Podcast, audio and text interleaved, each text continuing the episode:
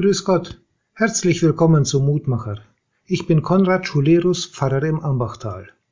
Hast du schon mal beobachten können, liebe Hörerin, lieber Hörer, wie kleine Kinder Danke sagen? Besonders wenn sie das Wort selber noch nicht können. Und auch wenn sie es gelernt haben, kommen sie nicht von allein auf den Gedanken, es so zu benutzen, wie wir es ihnen dann in der berühmten guten Kinderstube beibringen. Kleine Kinder machen das anders. Vor Jahrzehnten schenkte ich meinem zweijährigen Neffen ein Kuscheltier. Er strahlte mich an, nahm es, rannte zu seinem Papa und zeigte es strahlend vor. Und ohne dass er ein Wort sagte, kam die Botschaft an. Schau mal, was mir der Peter Tolles geschenkt hat. Freu dich mit mir.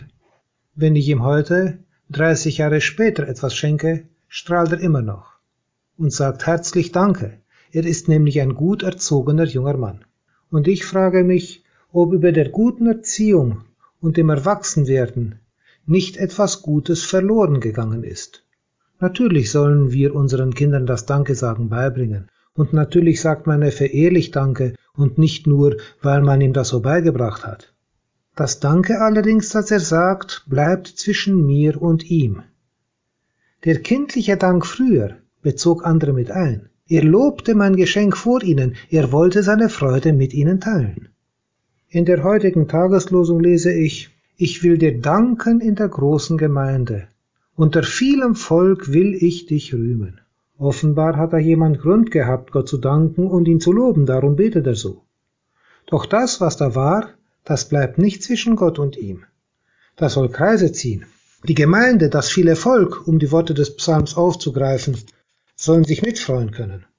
Und ich frage mich gerade, ob ich und vielleicht auch du, liebe Hörerinnen, lieber Hörer, uns von den kleinen Kindern und von dem Beter dieses Psalms nicht etwas abschauen können.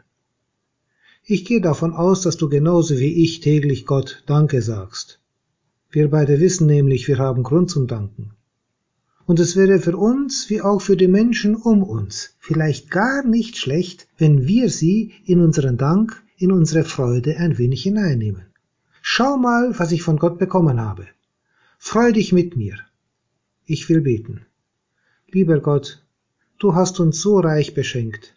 Wir bitten dich, gib uns ein fröhliches Herz und hilf uns, unsere Freude mit allen zu teilen, die du uns zur Seite stellst. Amen.